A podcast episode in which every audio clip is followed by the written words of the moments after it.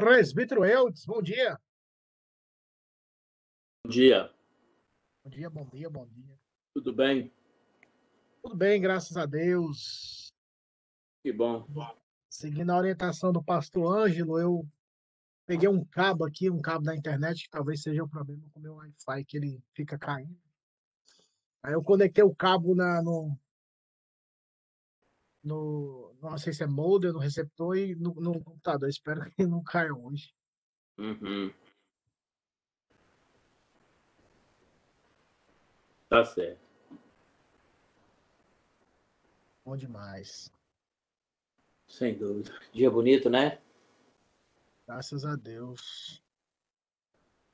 Esse ano no frio tá demorando passar, não tá? Ou é normal? É, tem ano que faz esse mesmo, a primavera às vezes é mais frio um pouco, né? Demora um pouco mais esquentar mesmo, né? Mas que realmente está demorando, tá? Ainda mais que a gente passa no inverno, fica louco para pegar uns dias mais É, pouquinhos, né? é porque eu me lembro que ano passado, é, que eu tava aqui, né? Já tem o quê? Um ano e um ano e três meses que eu tô aqui na cidade. Então, ano passado eu me lembro que, que a partir de março para abril já começava as flores ali a aparecer. E aqui até agora eu não tô vendo flor aparecendo, fica esse frio, né? Era mais, ano passado tava mais quentinho, tinha mais flores nessa época. Você acha, pastor? Bom dia. Eu devo, Sandra, eu acho. Da minha experiência de um ano e três meses embora.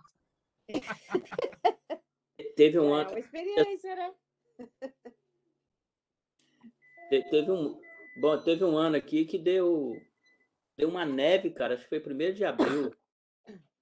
Hum, Deu, deu mais de um palmo de neve, cara, pra você ter uma ideia. primeiro de abril, nossa. Primeiro de abril. Bom dia, Eudes. Bom dia, tá bom? Eu tô e você? Tudo bem, graças a Deus. É, dá para dá para observar, ah, tem alguns, eu tenho alguns irmãos no Facebook da igreja e eles compartilham, né, as fotos de 2016, daí vai vários anos. E tem um- alguns irmãos compartilhar, compartilharam fotos é, de março, final de março com neve, assim, que eu falei, vixe, o negócio tá, Vai sim. Aí no outro o dia, negócio tá intenso. no outro dia já tava morninho, assim, derretendo tudo. Tava até enxurrada na rua, sabe? Bom dia, meus queridos. Bom dia, Daniel. Bom dia, Dani, você tá Dia, Dani, esverdeado acordou hoje, cedo. É, esverdeado. deixa eu falar uma coisa para vocês. Eu achei que hoje ia ser diferente. O que aconteceu? Como assim? Era hoje, não era, não ia mudar o curso? Não, hoje. Ah, ele das quatro. eu acho. Não, Ah, não, quatro, eu, eu, eu acredito, ainda não recebi nenhuma orientação.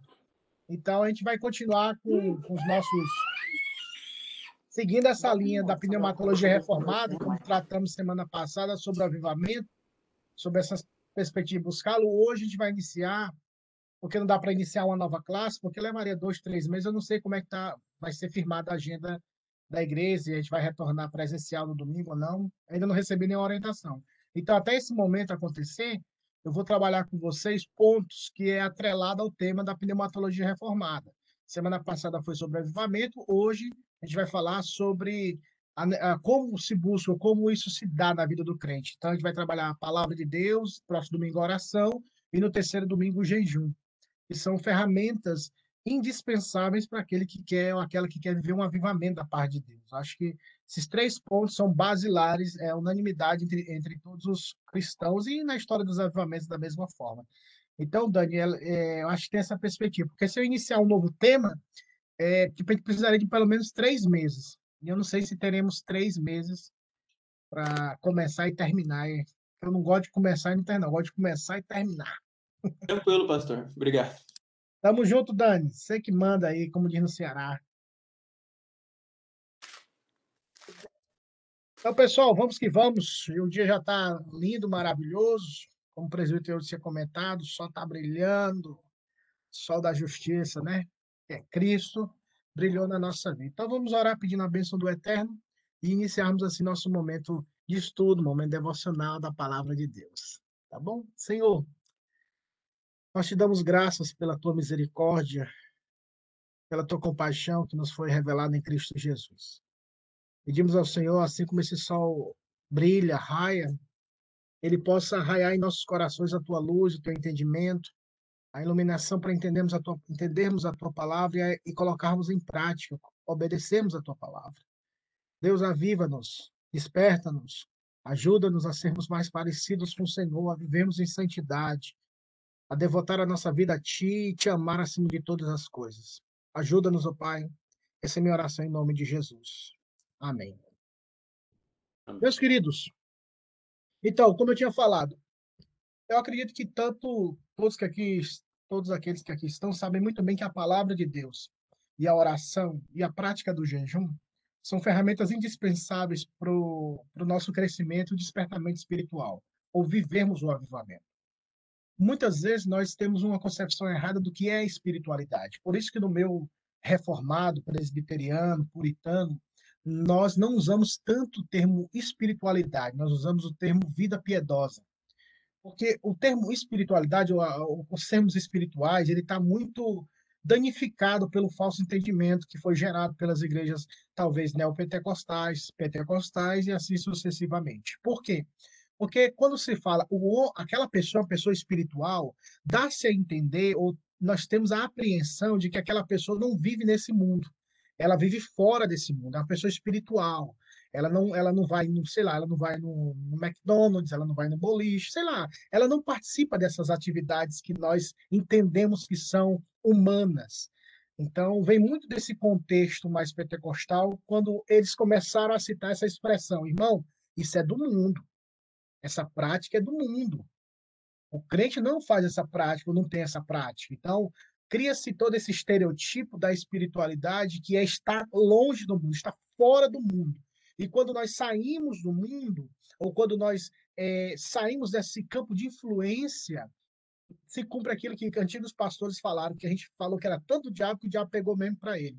Então, nós deixamos de influenciar a sociedade, nós deixamos de influenciar a política, nós deixamos de influenciar é, tudo. Hoje, isso no contexto brasileiro, vou falar mais que tenho aprendido mais no contexto americano, mas no contexto brasileiro, você pode ver que agora é tudo evangélico. Tem a ótica evangélica, o hospital evangélico, a, sei lá, o hambúrguer evangélico, tudo é evangélico. Então a gente quer que aquele público evangélico vá para aquele local. E nós não adentramos na sociedade como deveríamos, influenciando pessoas. Não colocando só um título evangélico, sei lá, pizzaria evangélica, tudo evangélico. Aí você, aí quem não é católico, quem é católico, espelho não vou ali porque é evangélico. Então, a forma de influenciar, ela é muito equivocada como deveria ser.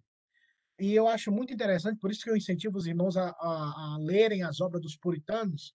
Os puritanos, eles tinham essa concepção de que tudo é de Deus que nós devemos estar influenciando todas as camadas da sociedade. Nós devemos investir na educação, investir na saúde, investir em vários aspectos. E a nossa vida como cristãos, ela deve adentrar nesse ambiente. Então, a história da igreja mostra que puritanos, como a própria a Universidade Harvard aqui, vem do nome de um puritano que doou terreno e instituições de escolas, universidades e outras instituições. No Brasil, por exemplo, quase todas as igrejas presbiterianas que foram plantadas por americanos, elas tinham a igreja e um colégio do lado. A igreja e o colégio. Por quê? Porque eles acreditavam que eles queriam, que eles acreditavam que o evangelho não poderia, mas deveria adentrar no meio da sociedade. Então, nós não podemos cair nesse erro de achar que podemos particularizar privatizar a espiritualidade. Nós devemos fazer com que ela possa reverberar, o mundo possa ver as nossas atitudes, a nossa pregação, a nossa conduta e assim sucessivamente. Então, tudo isso passa por essa perspectiva bíblica da palavra de Deus. Porque se somos crentes de verdade, se nascemos de novo e a palavra de Deus ela é inegociável nesse aspecto, se você nasceu, nasceu. Se você não nasceu, não nasceu. O Senhor Jesus sempre demonstrou isso nos evangelhos, principalmente no Sermão do Monte, quando ele fala aquela máxima que diz: Não podeis servir a dois senhores. Ou você se dedicará a um e desprezará o outro. Ou você amará um odiará o outro. Não há parcialidade. Lembram daquela historinha que a gente conta para as crianças e para crente velho? Ah, o homem estava em cima do muro, o anjo de um lado e o demônio do outro. Vem para cá, vem para cá. E o anjo gritando: vem, vem, vem, vem, vem. E o capetinha caladinho, sem fazer nada todo caladinho, e o anjo vem, pula para esse lado, pula, pula, pula, pula. Aí o rapaz que estava em cima do muro perguntou: oh, por que você não me chama, demôniozinho? O anjo está esgoelando aqui, gritando para que eu pule para o outro lado e você não fala nada. E o capetinha falou: é porque o muro é meu. Então, se está no muro, pertence ao demônio, não tem parcialidade. Não tem esse, esse aspecto de dizer, ah, talvez se der. Ah, Jesus tem. Nessa parte da minha vida, Jesus está, mas nessa outra parte aqui é eu que resolvo. Não. Ou somos totalmente dele, ou não somos. É aquilo que Paulo falou aos Gálatas, quando, quando se deu a sua conversão. Não vivo mais eu, mas Cristo vive em mim. E para vivermos essa vida de avivamento, esse, essa vida piedosa, essa vida onde nós influenciaremos a camada onde nós estivermos no trabalho, na, na, na, na, nossa vizinhança, onde nós estivermos, nós influenciaremos.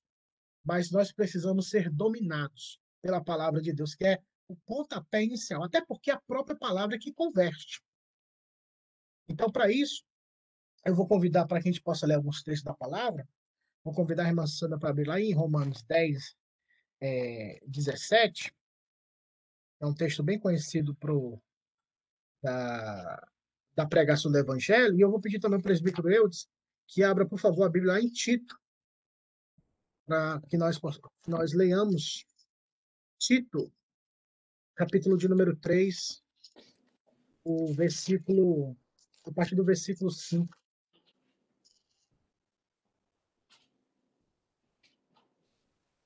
Primeiro a irmã Sandra, por favor, okay. 10, 17, e depois o presbítero Eudes, é, a partir do capítulo 3, versículo 4, perdão, até o versículo número 7. Vamos lá. E assim a fé vem pela pregação, e a pregação pela palavra de Cristo. Então, a pregação é que gera fé, nova vida. É a palavra de Deus. Então, quando ela é pregada, ela, ela gera vida. Tanto ela gera vida, como ela dá continuidade a essa vida. A gente vai ver isso mais à frente. Vamos lá, presbítero, por favor. A gente não consegue te ouvir, presbítero. Eu esqueci de abrir. Pronto. Quando, porém, se manifestou a benignidade de Deus, nosso Salvador, e o seu amor para com todos, não por obras de justiça praticadas por nós, mas segundo sua misericórdia, ele nos salvou mediante o lavar regenerador e renovador do Espírito Santo, que ele derramou sobre nós ricamente por meio de Jesus Cristo, nosso Salvador, a fim de que, justificados por graça, nos tornemos seus herdeiros segundo a esperança da vida eterna. Então, quando fala lavar regenerador, aí Paulo também fala aos Efésios, que esse texto não vai ler, mas com certeza vocês conhecem, quando Paulo faz analogia entre o marido e a mulher e Cristo e a igreja, que Deus em Cristo, ele ele santificou a igreja, purificou pela lavagem da, da, da, pela lavagem da água, pela palavra, para apresentar a si mesmo uma, uma igreja gloriosa, sem mácula, nem ruga, nem coisa semelhante, mas santa e irrepreensível. Então, quando a gente vê o texto que fala que a pregação gera fé, salvação, e o texto que o presbítero leu, que esse lavar, que esse aspecto regenerador pelo Espírito de Deus que estava em Cristo, que é a sua palavra, transforma. E essa transformação ela tem uma continuidade. Por isso é que nós não acreditamos na teoria do crente carnal. Isso foi uma época que as pessoas acreditavam que tem três classificações de, do, de, de, de, de, classificação diante de Deus, uma classificação humana. O homem sem Deus, o homem espiritual e o homem carnal. O homem carnal é como se fosse aquele crente que foi convertido, mas vive na carne. Isso é uma, teoria, uma teoria que, no meu ponto de vista, foi mais elaborada pelo, é, no contexto batista, para argumentar que essa perspectiva que o crente pode ter essa, esse período de carnalidade ou ser carnal. E eles pegam aquele texto lá de 1 Coríntios 5, quando o rapaz que estava na igreja praticava sexo com a própria madrasta e ninguém é, o repreendia, e a igreja de Corinto era uma igreja carnal. É justificar a nossa permanência na carnalidade. E nós não somos chamados a permanecer no pecado. Lembre-se do texto que nós não viveremos na prática do pecado, porque nascemos de novo. Se nascemos de novo, o pecado não terá domínio. Podemos errar, podemos pecar, porque somos falhos. Todavia, se cairmos, nos levantaremos, porque a semente de Deus que está em nós não permitirá que coadunamos, harmonizemos-nos com o pecado e vivamos uma vida como se não conhecêssemos o Senhor. É totalmente antagônico, irmãos. A salvação, ela não se encaixa novamente com a vida pré, pré, pregressa, a vida de pecado, a vida de, de uma vida ímpia, uma vida de apostasia, podemos assim dizer a palavra regenera. E uma vez regenerado, regenerado para sempre. E aquilo que nós acreditamos no quinto ponto do calvinismo, que é a perseverança dos santos, uma vez salvo, salvo para sempre. Eu vou convidar o, o Dani. Dani, se você estiver por aí, lê para nós aí, por favor, João 17, 17, é, 17, 17 e o versículo de número 19. O capítulo 17, o versículo 17 e 19. Então, enquanto o Dani chega lá, perceba esse aspecto da, da, da, da salvação pela palavra e a continuidade dessa vida santa, essa vida piedosa que é gerada pela própria palavra. Pastor, João 17, do 17 ao 19? O versículo 17 e o versículo 19. Você pula o 18. Mas se quiser ler, também pode ler. Lê 17 a 19. Tá bom. Santifica-os na verdade, a tua palavra é a verdade. Assim como tu me enviaste ao mundo, também eu os enviei ao mundo. E a favor deles eu me santifico a mim mesmo, para que eles também sejam santificados na verdade. Santificação. Perceba, olha a oração do Senhor Jesus. E nós temos a certeza que Deus nos ouvirá, porque nós oramos, quando nós oramos segundo a vontade de Deus, certo? E através de Cristo. Imagine se Deus, Deus pode nos ouvir por causa de Cristo, Deus nos ouvirá por causa de Cristo, quanto mais o próprio Cristo orando a Deus. Meus irmãos, Jesus orou pelo seu povo. E se ele orou, Deus, o Pai, o responderá, porque ele anda em harmonia eterna com o próprio Pai. E se o próprio filho pede, Pai, eu peço que eles, aqueles discípulos, que lá estavam. E é tão gostoso que a gente pode aplicar na nossa vida, porque ele disse: Eu não oro somente por estes, mas por aqueles que haverão de crer. Há uma oração atemporal. Então, Jesus Cristo orou por você, orou por mim, orou pelo seu povo. Na mente eterna de Cristo, ele orou por todos os eleitos, para que os eleitos sejam santificados, para que eles possam conhecer a verdade. E olha que Jesus pede, santifica-os na verdade. Essa verdade é o que, irmãos? É a palavra de Deus, o santo ensinamento do Evangelho. Santifica-os na verdade. A tua palavra é a verdade. E ele fala, e eu me santifico a mim mesmo para que eles, para quê? Para que eles sejam santificados na verdade. Ou seja, Jesus se santifica para que haja possibilidade, não, para que haja efetivação dessa santificação na vida dos seus dos seus eleitos, do seu povo. Avivamento, despertamento espiritual está intimamente atrelado a uma vida de santidade. Novamente, se você entendeu o que eu falei lá no início da aula, santidade, espiritualidade não é aquela coisa assim que antigamente. Eu me lembro que eu tinha esse estereotipo.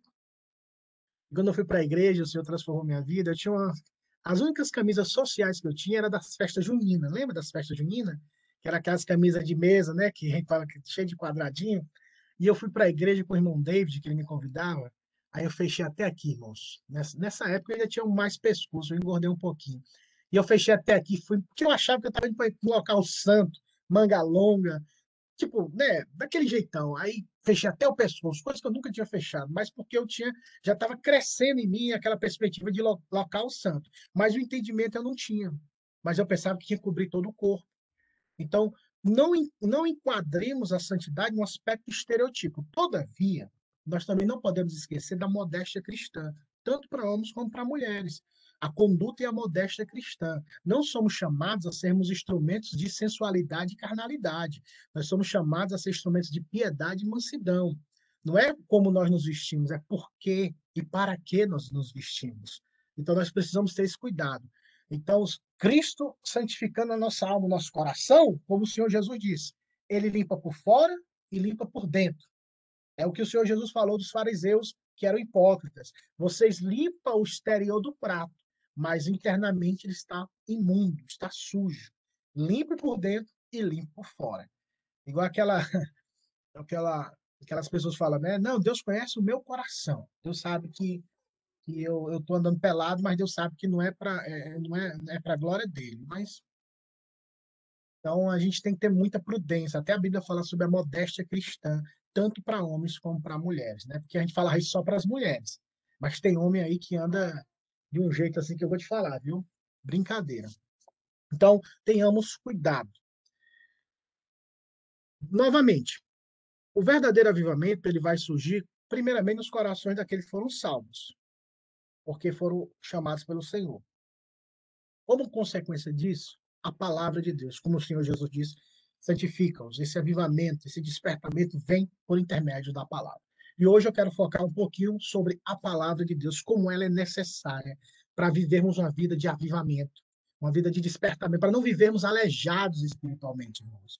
Para não, para não vivermos capengas espiritualmente falando, para não vivermos uma vida medíocre, onde somos espirituais somente no domingo, somente em algumas reuniões esporádicas, porque a, o aspecto religioso exige isso, porque a religiosidade não perdoa ninguém, você tem que aparentar perfeito, você não precisa ser, mas tem que aparentar. Então a religiosidade falsa, ela pede isso. E é muito mais fácil para nós vivermos essa, esse aspecto falso da religiosidade do que vivermos a vida cristã, a vida piedosa, a vida santificada em Cristo Jesus. E existem vários caminhos. Eu vou focalizar em três. Hoje é a palavra, domingo que vem vai ser sobre oração, e no terceiro domingo, jejum. Até lá, se não tivermos nenhuma orientação da igreja do conselho, como vai ser se retornaremos presencial para a igreja, ou quanto tempo teremos hábil para poder trabalhar online, a gente vai trabalhar esses três pontos. Sempre nessa temática, atrelando essa perspectiva da pneumatologia reformada, que é a doutrina do Espírito Santo na perspectiva reformada. Então, palavra de Deus, o texto que o Dani leu, o que é fundamental para que sejamos santificados? A palavra. Sem a palavra de Deus não há santificação. Não é o fato de ficarmos isolados, sem o conhecimento da Escritura Sagrada, que nos tornará santos. Ou alguma atividade que nós pratiquemos dentro do ambiente religioso nos concederá essa santificação, essa vida santa. Não. A palavra de Deus, primeiramente de tudo, ela tem que santificar a nossa alma. E ela tem que estar na nossa vida diariamente. Todos os dias. Every single day. Dia por dia. Todos os dias. A palavra de Deus precisa estar, deve estar na nossa mente, no nosso coração, na nossa boca, na nossa vida, para sermos assim santificados por ela. O texto é claro. Santifica-os na verdade. A vida espiritual, irmãos, a espiritualidade, ela é muito mais, como eu falei, do estereotipo. Não se engane. As piores, não é, os piores seres, os demônios, são seres espirituais. Se eu falar assim, um demônio é um ser espiritual e ele é um ser obediente, o demônio, Satanás, é um ser espiritual, mas ele não é um ser que obedece a Deus. Nós precisamos ter muito cuidado, porque existem espíritos enganadores, principalmente no contexto que nós vivemos. E para ilustrar isso, vamos ler lá em 1 João 4,6. Uma Sandra, lê para nós, por favor, 1 João 4,6. Dani, mais uma vez, por favor, lê para nós 1 Timóteo 4.1. A irmã Sandra vai ler 1 João 4.6 e depois o Dani vai ler 1 Timóteo 4.1 sobre essa perspectiva do ser espiritual. Vamos lá.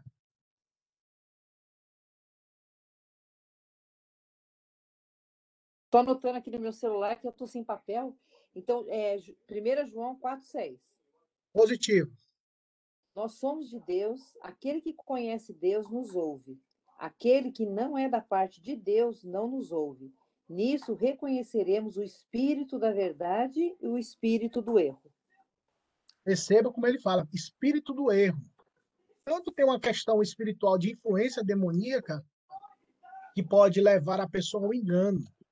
Então, tenhamos cuidado em relação a isso. Espiritualidade não significa necessariamente viver essa realidade uhum. toda espiritual sem obedecermos e conhecermos a palavra de Deus. Perceba, até demônios, espíritos do erro, mas não significa que esses espíritos são obedientes à palavra. Vamos lá, 1 Timóteo 4.1, Dani. Ora, o Espírito afirma expressamente que, nos últimos tempos, alguns apostatarão da fé, por obedecerem a espíritos enganadores e a ensinos de demônios. É, rapaz, isso é forte, hein? Lê de novo aí, Dani, por favor, o negócio é forte. Ora, o Espírito afirma expressamente que, nos últimos tempos, alguns apostatarão da fé, por obedecerem a espíritos enganadores e a ensinos de demônios. Meus irmãos, perceba isso, que nos últimos tempos, que é depois da morte de Cristo, já estamos vivendo os últimos dias, Uhum. os espíritos imundos, espíritos demoníacos. E essas pessoas darão ouvidos. Sabe por quê? Porque isso coaduna com a minha carnalidade. E hoje eu, eu não concordo com isso, por exemplo. Eu. E aí eu não dou procuração para ninguém para falar no meu nome, viu, irmãos? Eu falo por mim mesmo. Eu não, eu não concordo quando a pessoa fala assim, meu irmão, procura uma igreja que você se sinta bem. Ou procura uma igreja que você é, se sinta à vontade. Não, irmão, está errado. Porque se eu não me sentir bem, eu vou. vou- é, meu- Deus se preocupa muito mais com a minha santidade do que com a minha felicidade, irmãos. Deus quer crente, servos de Deus santificado, porque a Bíblia é clara: sem santificação ninguém verá o Senhor.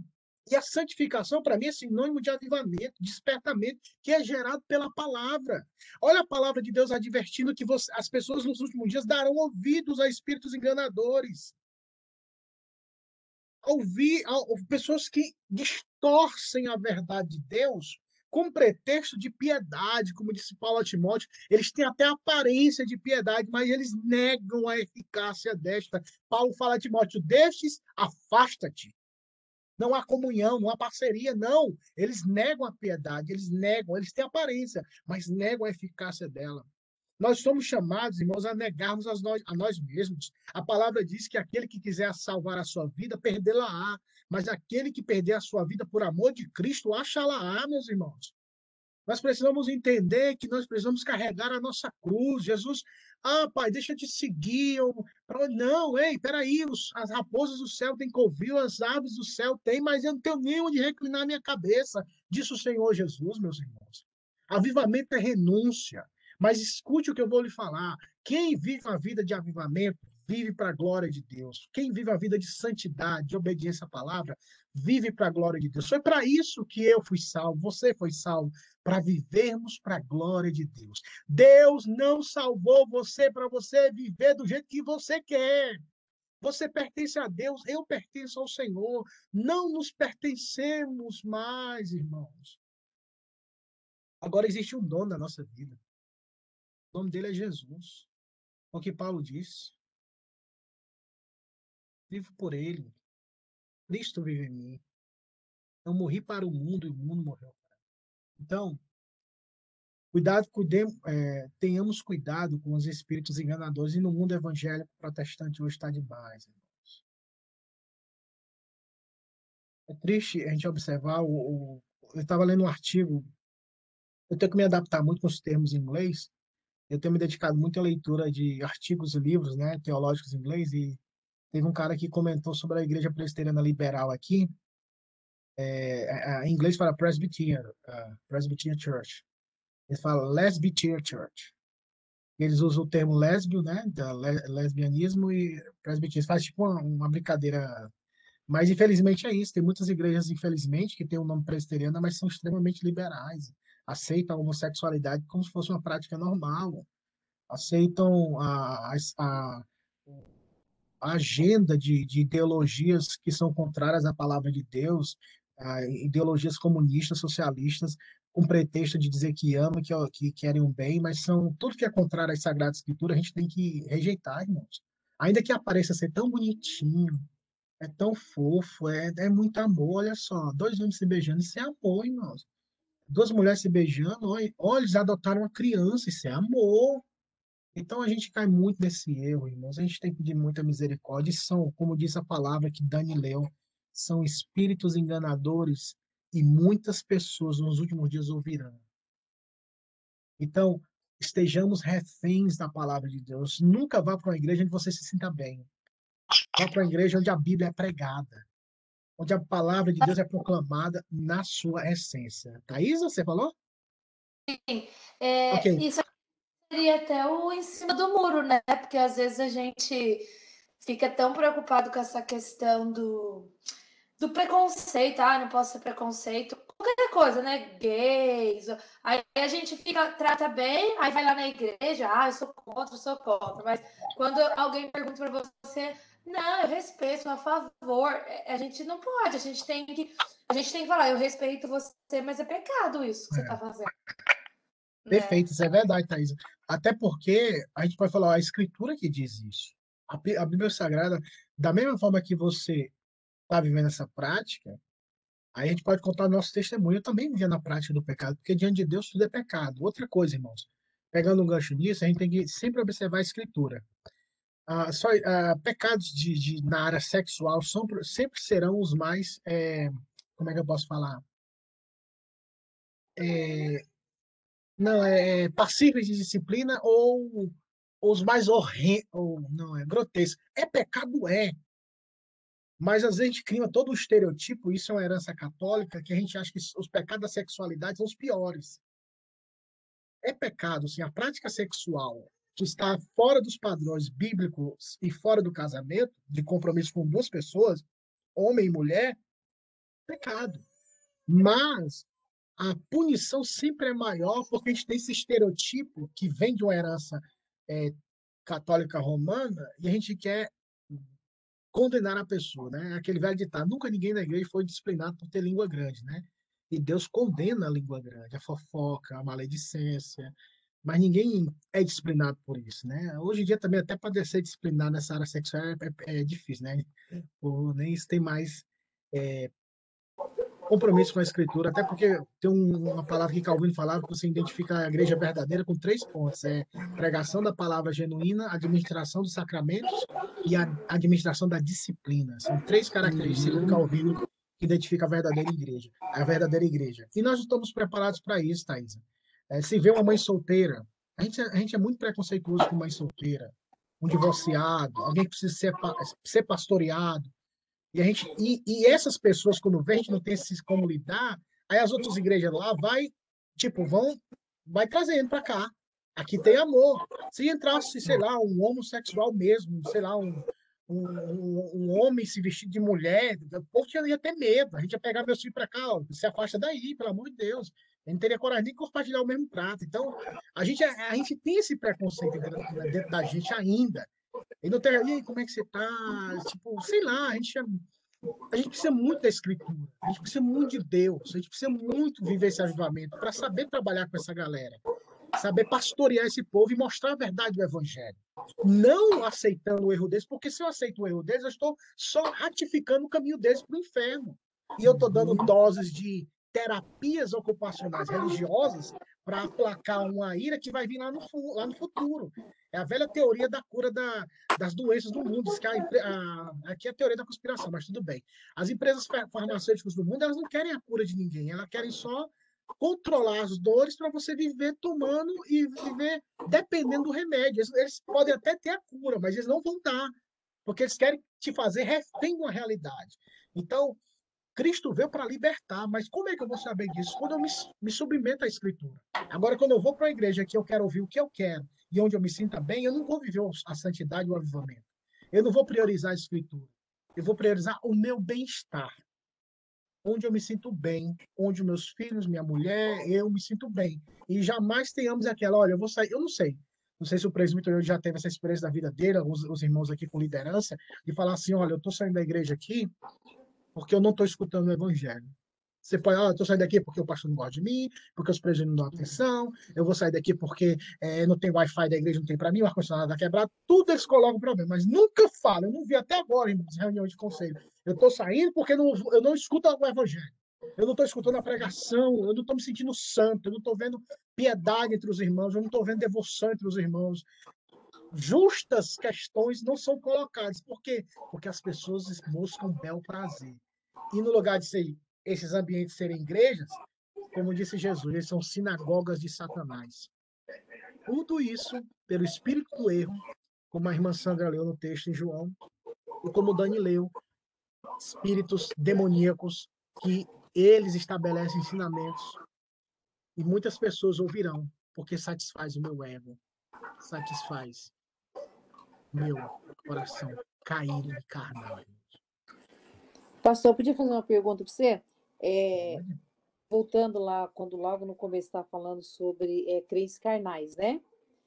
É, será que não é, é, o termo que eu acho que o termo que deve ser errado porque e quando, por exemplo, assim, aqui na, na, carta de Paulo mesmo, ele fala, né? Nisso se vê que vós sois carnais, exatamente no pecado daquele jovem, tá? ele fala, nisso sois carnais, quer dizer, vocês não estão vivendo uma vida santa.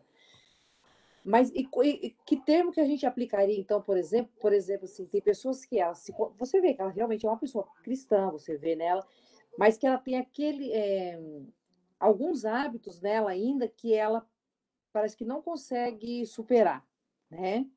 É, ou até pecado mesmo. Por exemplo, assim, uma vez coisa que a gente vê comum na igreja é a mentira. É muito comum. E você vê que a pessoa está mentindo, e né, a gente vê mães mentindo para o filho, a gente vê o filho mentindo para a mãe, né? É, isso não seria, então, é, seria chamado o quê? Imaturidade? Então, o que você está dizendo para a pessoa que, né, que é mentira, é Sim. é pecado, não sei o quê. A pessoa continua Sim. ali naquelas mentirinhas pequenas, que acha que é pequena, mentira branca, né, como diz, né, que não existe. É. Então, a, nessa perspectiva da teoria do crente carnal, é que eles defendem que um crente, que ele, entre aspas, foi salvo, mas ele vai viver pecando porque ele, ele, é, ele é imaturo, ele é menino, ele não cresceu. É, é, aí eles pegam o exemplo de Corinto. Então, ele vai viver a prática pecaminosa, como se nunca tivesse sido salvo. E a Bíblia não dá espadas. Até, até mesmo o apóstolo Paulo repreende os irmãos de Corinto, ainda que chamando eles de meninos ou de carnais, lá na frente fala: vocês foram santificados. Vocês não devem ter essa conduta. Vocês têm que ser diferentes. Então, você vê a, carta de Paulo que eles usam essa base. Paulo chamando os irmãos de Corinto: olha, venham para cá. Eu quero que vocês entendam uma coisa. Vocês foram santificados. Vocês foram redimidos. Vocês não podem ter essa vida ou, ou viver essa, essa vida carnal. Então, quando parte para essa realidade, irmã Sandra, duas ou uma. Eu, assim, eu sou um pouco radical em relação a isso. Ou a pessoa nunca foi salva por Cristo Jesus, ela é uma pessoa religiosa, infelizmente. Ela se envolveu no ambiente da igreja por amizade, é gostoso, tem amigos. E, tipo, infelizmente é isso. Ela não foi salva, ela não tem o temor do Senhor, o respeito pelo Senhor, o amor pelo Senhor. Ou, ou a segunda, que de fato ela pode ter sido salva, mas por questões de carnalidade, de imaturidade, não que ela é uma crente carnal, não que ela vai perpetuar no pecado. O problema é perpetuar no pecado, continuar no pecado. Ou a pessoa peca e diz, ah, tô nem aí. Agora, quando um crente de verdade peca, você quase morre por dentro. Irmão. Você sabe que errou, vacilou. Aquilo martela, martela, martela, martela, martela na sua cabeça, na sua vida. Você não sente paz. Aquilo te perturba tanto, isso é o Espírito de Deus. Agora a pessoa mente, como a irmã falou, ah, faz as coisas, não sente nada. De fato, para mim, talvez, não posso bater o martelo porque eu não sou o Senhor, mas a, a probabilidade que essa pessoa nunca tenha conhecido o Senhor Jesus é muito grande. Porque um verdadeiro salvo, ele não tem prazer, ele pode pecar, ele pode errar, mas ele chora amargamente, ele se arrepende, ela ou ele se volta para o Senhor. Por quê? Porque a palavra que foi enxertada nele permanece nele ou nela. Então, se a pessoa peca e ela justifica, ah, eu peco mesmo, todo mundo faz isso, eu fiz, você faz. Então, para mim, isso aí, infelizmente, essa pessoa nunca conheceu o Senhor Jesus. eu não sei se você concorda comigo, mas eu acho que a, a, a humildade, eu acho que ela é a virtude mais difícil da gente alcançar. A gente tem que correr muito atrás porque é difícil. A humildade, realmente, a, a humildade verdadeira, né? Aquela humildade de Jesus mesmo, né? Ela não é fácil, porque a gente vê que tem hora que a gente é, é soberbo no, no, trânsito, a gente é arrogante em alguma, né? Então, isso, o que humilde, ele é humilde mesmo, né, o pastor? Sim. E nós não somos perfeitos, a gente não vai, né? Então, o que, que você chamaria, por exemplo, assim? Eu, eu luto contra, por exemplo, o orgulho. Então, orgulho é um pecado, né? E então, como é que eu posso. Não, não digo, é, é uma prática do pecado. O orgulho é uma prática? Não, entendi, não consigo não, entender. É. Então, a, a, a, quando falo prática, são obras externas efetivas, ah, entendeu? tá, ok.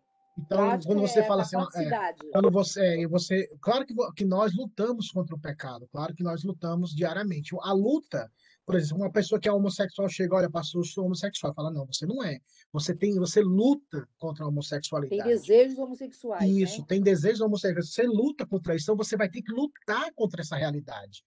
Essa realidade ela não pode mais te dominar como antes. E só o fato de você lutar já é um bom sinal, porque algo foi transformado na sua vida. Agora, quando não há luta, não há batalha na- entre a carne e o espírito, que Paulo já nos, nos alertou sobre isso, que há uma batalha entre a carne e o espírito, nós precisamos entender que nós precisamos é, fortalecer essa base. Como fortalecemos essa base? Pela leitura da palavra. Por isso que o avivamento ele é importante e passa pela palavra. Ah, vencer o orgulho, ou vencer essa prática, esse pecado, é, podemos dizer, ou mortificar, como disse Paulo, mortificar o vosso, a vossa natureza pecaminosa. Paulo fala isso aos Colossenses, que nós devemos mortificar, é um processo, e se, e se dá por meio da santificação. Tem coisas, irmã Sandra, que Deus vai permitir decretar, perdão, para sempre, para humilhar o crente. Porque o crente, o crente verdadeiro, a pior coisa que tem na vida dele é, a- é o pecado. Ele se sente mal, ele chora, ele lamenta, porque esse pecado não danifica no sentido primário ele, mas ele vê Jesus fala: Eu estou desonrando a Jesus.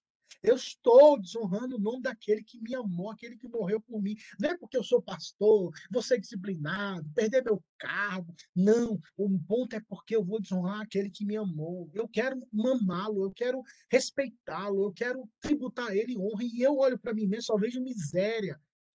O Jonathan Edwards, se você ler o livro que ele falou sobre a espiritualidade cristã, ele fala que muitas vezes Deus permite isso para humilhar o crente. A própria confissão de fé diz que os crentes verdadeiros podem cair em pecado para serem disciplinados e para serem humilhados por Deus.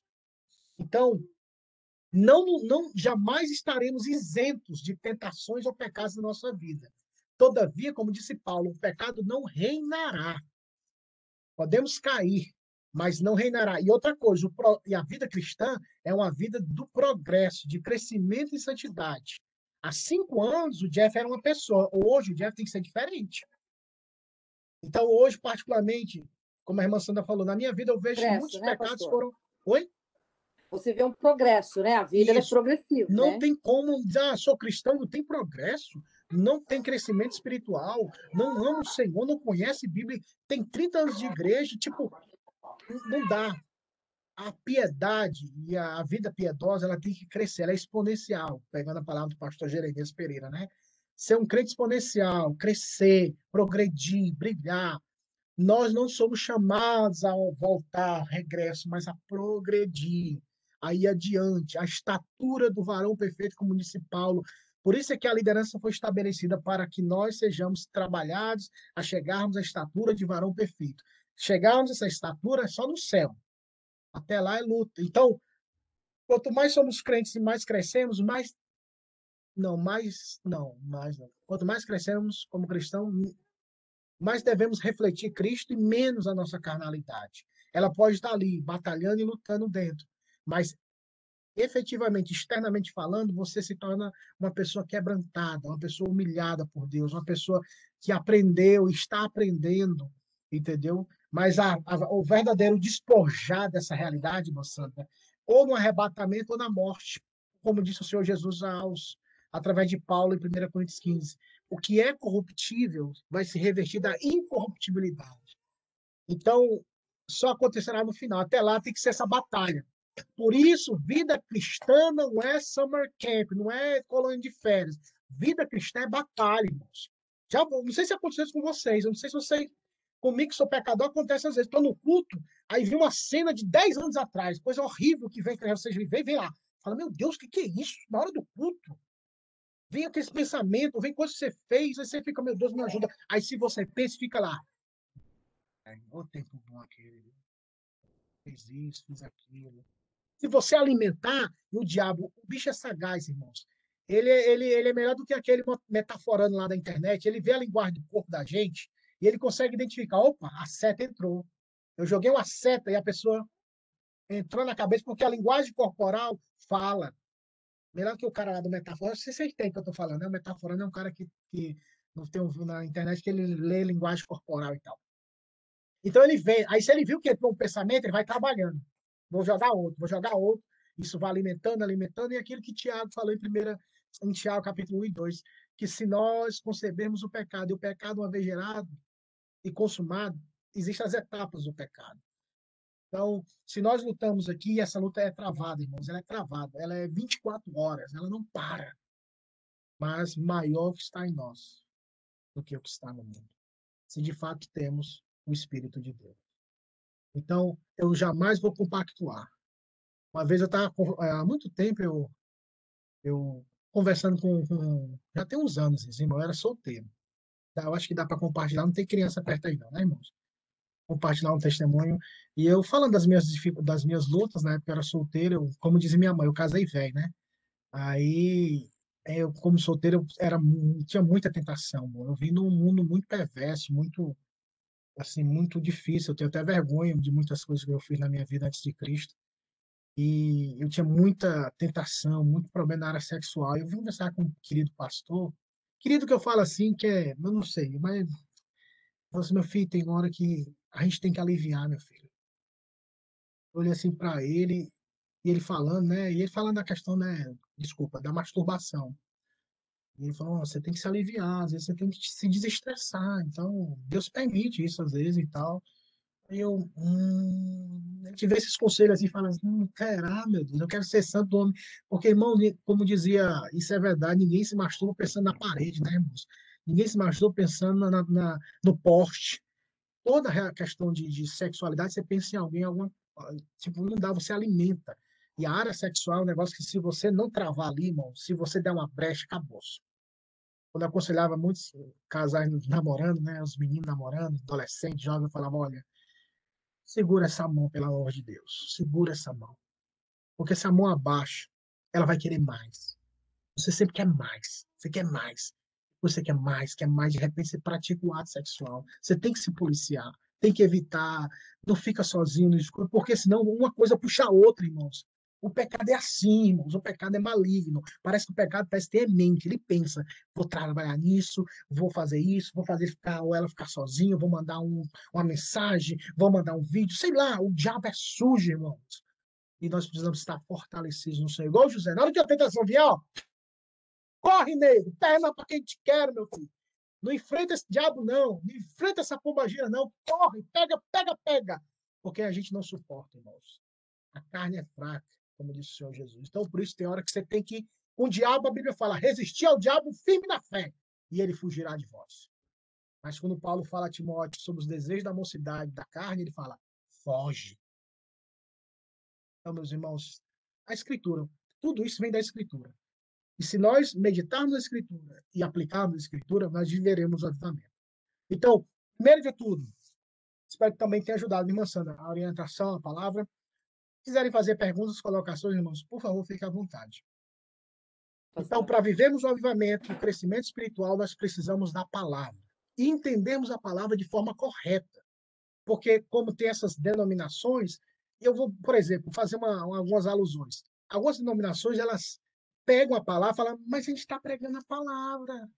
Aí você tem que entender a palavra, porque senão você vai ser ludibriado, porque a pessoa fala bonito, a pessoa é um teólogo, uma teóloga, tipo, e você não tem devocional, devoção à palavra, aí você se deixa levar. Aí a pessoa fala: "Ei, Davi amou Jonatas". Está na Bíblia, é verdade, está na Bíblia. E eles falam que esse amor, e aí, aí, aí, aí vai a ginástica, a ginástica teológica é grande para poder chegar ao ponto. Eles se amaram, tiveram uma relação, porque você não vê em nenhum momento na Bíblia o outro falar que ama outro homem, a não ser Jonatas e Davi. Ah, você lembra de Ruth, Ruth e, e, e, e Noemi? Elas eram lésbicas. Elas se amavam, elas queriam ficar juntas. Entendeu? Aí vai, vai criando. Ó, Jesus ele teve, ele teve discípulos, homens que andavam com ele. Então, se você for ver essa galera, você fica assim, meu Deus do céu. Para quem né, é, nasceu de novo e tem a palavra de Deus, você fala assim, não dá, peraí, não dá. Não dá um negócio. Agora, quem não tem, fica aqui lindo. É verdade, Deus é amor. Deus respeita a minha decisão. Porque eu nasci mulher no corpo de homem. Então, foi ele que me fez assim. Já tem que falar, ah, foi ele que me fez assim. Tem uma igreja em São Paulo, esse negócio das igrejas homossexuais estão crescendo muito no Brasil. São Paulo, eles evangelizavam uma igreja chamada Igreja Contemporânea, coisa assim. Era uma pastora chamada Lana Holder, que era da Igreja Assembleia de Deus, que ela até pregou aqui pelas regiões. Tá? Era bem conhecido no Brasil na década de 1998, 99 até 2002, 2003. Cinco anos ali era pregava muito dentro desse meio pentecostal. E hoje ela é casada com uma mulher e ela evangeliza, ela evangeliza. Ela evangeliza dentro da, da passeata gay, sabe? Ela e a mulher dela. Aí evangeliza os gays para ir para a igreja dela, porque fala, olha, Deus, ele condena a promiscuidade. Olha só, irmãos. Deus condena a promiscuidade, é adultério, prostituição. Mas se você tem o seu amor, você tem que casar, você tem que parar com essa promessa. Se você casar, Deus vai te abençoar. Olha só, tipo, ela pega meia verdade. É, a velha, é, é aquilo que o Daniel leu. Espíritos de demônios, doutrinas, e as pessoas dão ouvido a isso. Só acho que o diabo fala assim: olha, o que Deus quer é o amor entre vocês. Se você é homossexual, foi Deus que te fez assim. Agora arranja um parceiro, uma parceira e viva os dois juntos. Aí você vai na igreja deles, tem louvor, não há Deus maior. Tudo de mão levantada. Vê um documentário, o povo chorando dentro da igreja, irmãos. Então, assim, é triste essa realidade e como isso incorpora. E pessoas vendo isso, falam, meu filho, mas que lindo, né? Então, meus irmãos, sem a palavra. À nesse, nesse caso, por exemplo, essas pessoas, eles vão na igreja, estão sendo doutrinados aí por, por, pessoas que conhecem a palavra, mas distorcem. No caso deles, eles já sabem que é errado, né? Mas como é que fica? Porque eles estão acreditando no que ela está falando. Eles não tiveram acesso ao evangelho verdadeiro. É... São, infelizmente, eles serão condenados. Tanto eles que ouviram, quanto aqueles que falaram. Porque eles é, ouviram doutrinas de demônio, ouviram é, ensinamentos errôneos. E para priorizar a minha carnalidade, foi o que eu falei lá no início, igrejas que eu me sinta bem. Para priorizar a minha carnalidade, eu vou distorcer a palavra para que a palavra ela, ela fique né? adequada com o que eu quero. Entendeu? Que é conveniente. E, o que é conveniente. Eu não quero abandonar essa vida. Eu acho tão gostoso, isso é bom, mas eu preciso de um Deus, eu preciso criar uma divindade que concorde comigo.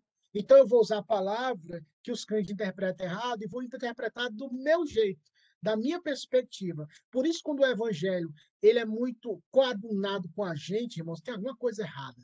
O evangelho ele é confrontador, o evangelho é mudança de vida, é renúncia, de, renúncia dos prazeres, viver para a glória de Deus. Não é eu, é Ele que vive em mim. Eu devo amar Ele acima de qualquer coisa, acima é, de toda a minha mente, toda a minha alma. Então, é totalmente diferente. Quando nós a, a, abraçamos essas denominações, essas igrejas, infelizmente, elas estão sendo instruídas pelos espíritos imundos, eu acredito também, e pela própria carnalidade. Porque a carnalidade pode cegar a gente muitas vezes. Nossa carnalidade às vezes cega. É a vontade de fazer demais, é aquele, aquele ímpeto que, se você não tiver o domínio próprio, que é o domínio do Espírito Santo, você comete o pecado. E quando o pecado vem, se nós dermos vazão a ele, ele vai dominar o pecado, irmãos. É, é, é maligno em sua essência. Ele ofende a santidade de Deus. Ele foi passivo de punição na cruz. Cristo morreu pelos nossos pecados.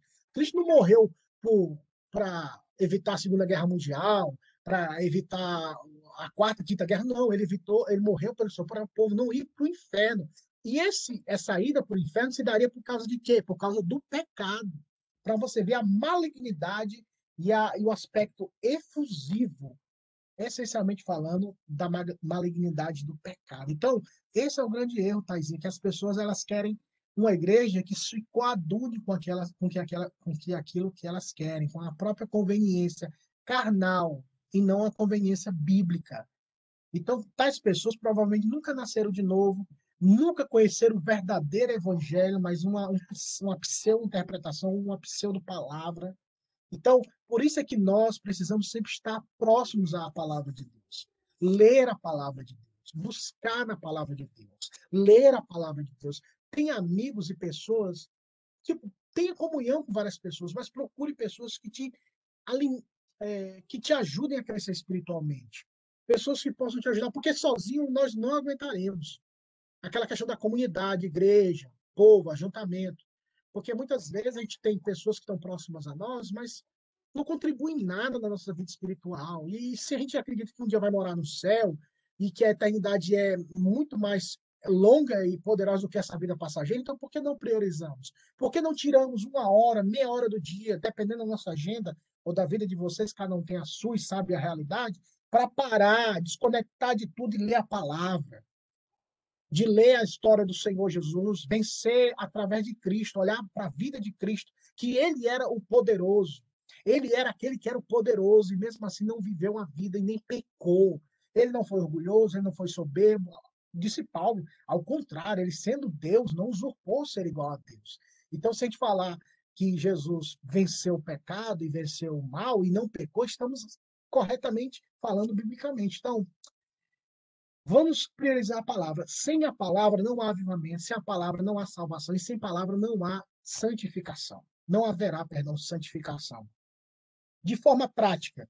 Como priorizar a leitura da palavra? Primeiro de tudo, eu até separei alguns conselhos de um pastor puritano do século XVI. Eu sou igual, estou igual Spurgeon. A maioria dos meus amigos já morreram, né? Então, Thomas Watson, do século XVI, ele dizia, ele deu 25 conselhos. Eu separei três. Primeiro, ele falou: remova os obstáculos. Ou seja, qual é o obstáculo que impede você ler a palavra todo dia? Ainda que você fique, ai meu Deus, de novo, mas leia, porque um dia Deus vai invadir a sua alma e você vai ser conquistado. Se você já foi salvo, você vai se apegar a mais e mais a Cristo. Você vai crescer mais e mais. A, a palavra de Deus é irresistível. Remova os obstáculos. Questão de horário, o que pode tirar sua atenção. É, tipo, veja dentro da sua realidade como você pode estabelecer um momento de leitura bíblica, de leitura devocional onde você vai alimentar a sua alma. Eu quero aprender mais do meu Senhor, eu quero aprender sobre a vida do meu Senhor. Para quem quer começar essa caminhada, muitas pessoas aconselham, leia a Bíblia de Gênesis e Apocalipse. Eu te incentivo, vai, vai nessa fé. Mas, por vezes, você quer, pastor, eu quero começar devagar, leia o Novo Testamento todo, da vida do Senhor Jesus, mas nunca deixe de ler a palavra toda, de Gênesis Apocalipse. Mas para quem está começando, lê do Evangelho de Mateus Apocalipse. Lê em carreirinha. Vai lendo dia por dia. Cria essa rotina. Remova os obstáculos. Celular, deixa, sei lá, é, offline, desliga. Ou fica no quarto. Ou, sei lá. Veja a sua realidade que você pode tirar para que você possa ter esse momento de priorizar o Senhor. Se não priorizarmos o Senhor, não conseguiremos. Presbítero. É, algumas coisas interessantes, pastor, que eu acho. É, com relação à leitura da Bíblia, é, eu sempre falo para as pessoas, quando você lê, quem é mais novo, assim, né, na fé e tal, está querendo aprender, é, é, quando você for ler o Antigo Testamento, é importante que você leia também, se, sempre leia é, procurando Cristo ali, né? o que, que esse texto tem a ver com Cristo, né? como que ele está apontando para Cristo. Lembra que você está lendo muitas coisas ali que são sombra das coisas que a vezes vir, né? Entende? E, e, e, e, às vezes se esforce mesmo para ler, porque há dia que você não quer nem ler, não quer. Né? Às vezes você não está bem, você, ou está muito corrido e tal. E falo também para quem tem filhos, né? Leia a Bíblia para os filhos verem, leia a Bíblia com os filhos. Ensine os filhos a ler a Bíblia, force os filhos, né? Nós, brasileiros, não temos a cultura de ler como, como a gente vê com os americanos, né? Você vê os filhos dos americanos aí, a gente que trabalha nas casas dos americanos, a gente percebe, né? Tem, tem, tem, tem filhos de americanos que nas férias eles comem livros, entendeu? O tempo todo. A cultura nossa não é muito de leitura, assim, tanto como a americana, por exemplo, e a questão financeira, né? Eu lembro na minha época, assim, queria ler, não tinha dinheiro para comprar um livro, né? Hoje você tem tanto livro grátis aí, né? Acesso aqui, ali e tal. A gente tem tanta Bíblia em casa, versões diferentes. Força seus filhos a ler, né? Eu, eu sei de gente que, que, que os filhos com 8, 9 anos já tinham lido a Bíblia toda. Porque os pais ficavam em cima, você tem que ler, tem que ler, se, se ele está entendendo ou não, mas ele vai aprendendo, ele vai aprender a ler a Bíblia. E se ele for salvo, ele vai aprender a amar a Bíblia. Então, quando ele lê, chega um ponto que ele não vai ler mais porque é obrigado, mas é porque ele quer, ele quer Deus, ele quer aprender, ele quer estar preparado, né? Amém. Isso é verdade. Remova os obstáculos e prioriza. O que o presidente falou é verdade. Às vezes nós brasileiros, a gente tem muito aquela questão de sentir. Rapaz, eu não estou sentindo ler a Bíblia hoje, eu tenho que sentir algo para ler. Né? A gente é muito sentimental, a gente depende muito das sensações.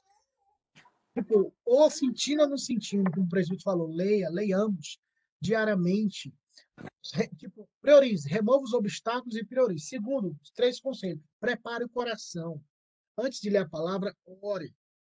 Que Deus me ajude, a, como o presidente falou, a ver Cristo. Se você for de Gênesis Apocalipse, principalmente no Antigo Testamento, ver o Senhor Jesus nas páginas da Escritura Sagrada, ver Cristo. Não só um conhecimento para a cabeça, mas para o coração, para a alma, que mude a minha vida. Leia antes de, de ler a palavra. Ore antes de ler a palavra. E quando terminar de, de ler, ore, Deus aplica. Aplica no meu coração essa verdade para que ela possa frutificar, gerar vida e me dê força para obedecer a tua palavra.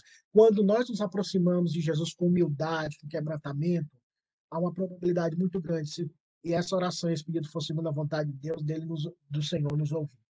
Remova os obstáculos, é, a, Veja como você prepara o seu coração para se aproximar da Escritura e leia com reverência. Às vezes a gente, a gente é muito largado, irmão. Às vezes a gente. Eu, eu, eu recentemente eu comecei a pedir apoio dos pais, dos adolescentes, para cada um levar a Bíblia. Eu não quero que ele. Tipo, eu, eu, eu tenho isso, irmãos. Até aqui eu falo isso e para mim isso vai até quando eu morrer. Se você tiver a Bíblia com papel, eu acho melhor, principalmente para adolescente falando. Porque é muito fácil mudar o dedo ali, está em outra coisa, a mensagem vem toda hora, atualizações, atualizações, atualizações. E é muito fácil da pessoa fingir que está lendo e não está lendo, irmãos.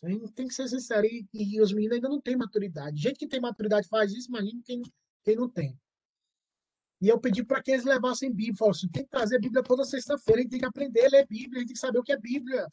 Você tem que saber se você mim não é salvo, pelo amor de Deus. Aí teve uma semana que eu pedi para eles levarem.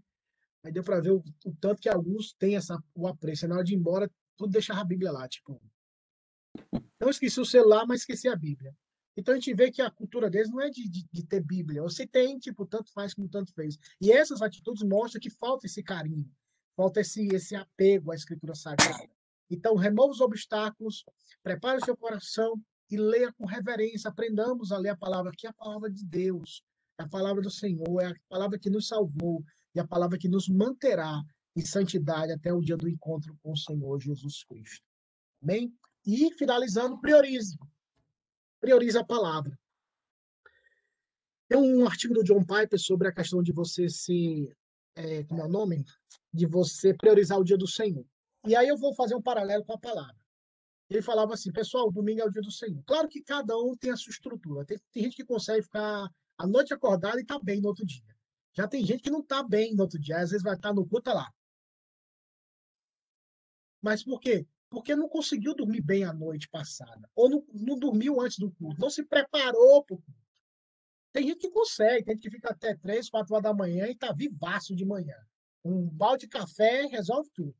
Mas tem gente que não consegue. Então, a pessoa tem que falar, olha, eu não consigo me concentrar na hora da palavra. Então, eu vou, um dia antes, eu vou tentar me programar se eu sofro disso. Tipo, não consigo me manter na hora do culto. Então, eu vou dormir bem, talvez no final da tarde, antes do culto, dormir ali mais um pouco, para poder no culto ficar dormindo. então, a gente tem que pedir, saber Deus, pedir a Deus administrar. Como eu disse, pessoas que sofrem com isso. Outras pessoas que conseguem, não, pastor, eu vou para a vigília e no outro dia eu estou na igreja, vivaça. Então, amém. Deus te abençoe e te dê força até o fim. Da mesma forma, isso é com a palavra, irmãos. A gente não dá para ler a Bíblia cinco minutos antes de dormir, irmãos. Você vai ler a Bíblia, você dorme na cama, irmãos. A Bíblia no peito, o celular, não dá, não dá. Então a gente tem que saber como a prioridade. Tipo, olha, eu vou tomar um café primeiro, lavar meu rosto e vou ler a palavra, que aí eu vou estar mais vivaço, entendeu? Eu vou estar mais animado no sentido físico, entendeu? E você começar a criar essas, essa, esse aspecto de rotina de ler a Escritura Sagrada. Usa a cabeça que Deus deu, como disse o Augusto Nicodemos. Deus não retira, Deus retira o pecado, mas não tirou a inteligência. Então, Vamos usar a, a nossa inteligência para entendermos o horário que podemos ler. Qual o horário que flui para você? De manhã? Então, tire um tempo. De tarde? Tire um tempo. De noite? Uma hora antes de dormir ou meia hora? Tire um tempo. E não vá ler na cama. Tente ler no, no lugar onde você não apague rápido, né? Eu, se eu for ler na cama, eu, eu apago. Às vezes, no começo do nosso relacionamento, eu e a Ellen, ela sempre queria conversar antes de dormir. Eu queria conversar de manhã. Para entender essa, essa, esse problema que a gente tinha de dois mundos, Quando ela começava, amor, meu dia foi assim, ó. Tava lá dormindo. Aí de manhã ela, eu queria, Ellen, como é que é ela? Não, ela não queria falar nada, porque a Ellen, de manhã, ela precisa de tempo para ser ressuscitada. e eu já amanheço a mil por hora, entendeu? E de noite eu já estou bem lesadão, e ela já está muito animada. Então a gente vai entendendo qual o melhor horário da gente que fluir, tanto no aspecto relacional como no aspecto da leitura bíblica. Então, pense nessas questões e priorize. Não haverá avivamento, não haverá despertamento espiritual e nem santificação, maturidade sem a palavra de Deus. Não negociemos essa verdade, irmãos. Sem a palavra não haverá vida cristã. Esse é o primeiro ponto. Semana que vem nós vamos falar sobre a oração. Nós precisamos aprender a orar, irmãos. Nós mais rezamos do que oramos. Nós precisamos aprender a orar. E semana que vem vai ser esse ponto sobre oração. E no terceiro, jejum. Se não recebermos nenhuma orientação do conselho da igreja, se como vai ser a programação da escola dominical, se ainda vai ter um tempo hábil, você fala, ah, ainda vai ter mais dois meses. Aí, aí eu posso trazer um tema ou três, mas fala, não, a gente vai rápido e voltar para a igreja. Então a gente vai trabalhar sempre essas devocionais, como viver um avivamento, tá bom? Vamos orar pedindo a bênção do Pai Eterno. Irmã Sandra, por favor, ore por nós, agradecendo ao Senhor. Hoje nós temos dois cultos, quatro horas da tarde, quem tiver na escala, na, na lista, culto começa às quatro, e teremos também o culto às seis é, ao Senhor e a apresentação dos oficiais que foram eleitos, tá bom? Que estejamos hoje no dia do Senhor, alegres, Feira da Alma. Irmã Sandra, olha, agradecendo a Deus. Por favor, ore pela Gabi, pela Camila, pela Thaisa, para que Deus abençoe a gestação e que essas crianças sejam herança do Senhor, filhos na mão do valente. Amém. Senhor, graças te damos mais uma vez nesse dia. Te louvamos, ó Deus, porque o Senhor criou todas as coisas. O Senhor é o autor e consumador da vida. O Senhor é o autor e consumador da nossa fé. E o nosso coração está alegre, ó Pai. Hoje celebramos a Páscoa. Hoje nós celebramos, ó Deus, embora isso é feito todos os dias da nossa vida, mas hoje, como um dia nacional, Pai, internacional, mundial, nós celebramos o dia em que o Senhor ressuscitou. Aleluia. O Senhor deu a sua vida por nós, Pai, aquela cruz que era o nosso lugar. Ali, ó Pai, o Senhor Aleluia. derramou todo o teu amor por todos aqueles que o Senhor elegeu antes da fundação do mundo. E depois de três dias, o Senhor ressuscitou, consumando, ó Deus, tudo aquilo que o Senhor projetou. Muito obrigado, ó Deus. Obrigado porque o Senhor é Deus, o Senhor é o dono das nossas vidas.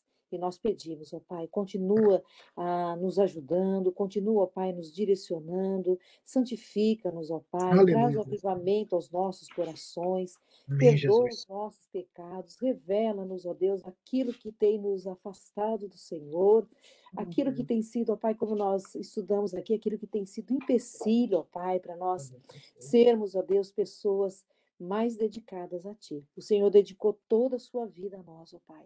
Então, ajuda-nos a nós também dedicarmos a nossa vida ao Senhor. Obrigado a Deus por essa aula, obrigado por tudo aquilo que temos aprendido. Obrigado, ó Pai, porque o Senhor tem é, através dessas aulas, nos trazido estímulo, nos incentivado. Obrigado porque a tua palavra, Pai, ela tem sido pregada com fidelidade. Nós te louvamos por isso, ó Pai. Ajuda-nos a reconhecer essa bênção que nós temos, ó Pai. E assim também nós aproveitarmos. Ajuda-nos também a remir o tempo a pregarmos o nosso o evangelho em tempo, fora de tempo, a todo instante, ó Deus, a todas as pessoas, aqueles que passarem uhum. pelo nosso caminho. Oh, Pai, dá-nos essa autoridade, dá-nos intrepidez, dá-nos amor pela tua palavra, amor pela tua obra, Senhor. Santifica o teu povo, levanta, Senhor, um povo santo.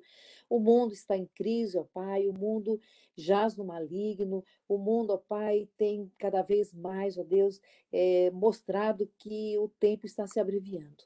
O pecado tem se intensificado, ó Deus, a perseguição aos cristãos tem se intensificado de uma forma cruel, às vezes não perceptível, ó Deus. Porque, como o pastor Jeff pregou aqui, o mundo entrou na igreja, o mundo, ó Deus amado, tem a igreja tem muitas vezes, ó Deus, não sido instrumento do Senhor, muito pelo contrário, a falsa igreja, ó Pai, dentro da verdadeira igreja, tem trazido um estrago tão grande, mas sabemos que nada está fora do teu conhecimento, nada fora dos teus propósitos, mas livra-nos, ó Pai, deste mal, livra-nos de sermos contaminados, por isso nos dá um coração puro, um coração verdadeiro, um coração que ame ao Senhor, é a única proteção que nós temos, ó Deus, é o teu Espírito Santo em nós. Então não adianta a gente se apegar em mais nada que não seja o Senhor. Então nos ajuda a isso, ó Deus. Também quero te agradecer, ó Pai, pela vida da nossa igreja. Hoje vai ser, ó Pai, instituído os novos diáconos, os novos presbíteros vão ser ordenados. Aleluia. Pai, muito obrigado. Nós cremos que a eleição, ó Pai, ali foi revelada a tua Aleluia. vontade. Então, ó Deus, santifica a vida desses homens, ó Deus, desperta-os, ó Deus, traz um avivamento ao coração deles, para que eles sejam homens, ó Pai, homens íntegros, homens eh, fiéis ao Senhor, que eles sejam homens que verdadeiramente amam o Senhor. E assim eles serão bons pais, bons chefes de família, serão bons irmãos, bons servos do Senhor. Então, guarda o coração deles, ó Pai, livra-os da soberba, da arrogância, livra-os, ó Deus querido, de todo o mal.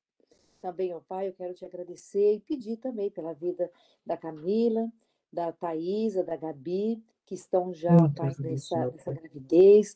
Pai, essas crianças vão vir porque assim foi o teu plano, foi o teu propósito. Aleluia. Então, ó Deus, elas são filhos da aliança, ó Deus, Glória são filhos do Senhor. Nós cremos, ó Pai querido, que essas crianças vêm para ser bênção, para somar a nossa Aleluia. igreja. Então, abençoa essas famílias, dá a eles a sabedoria.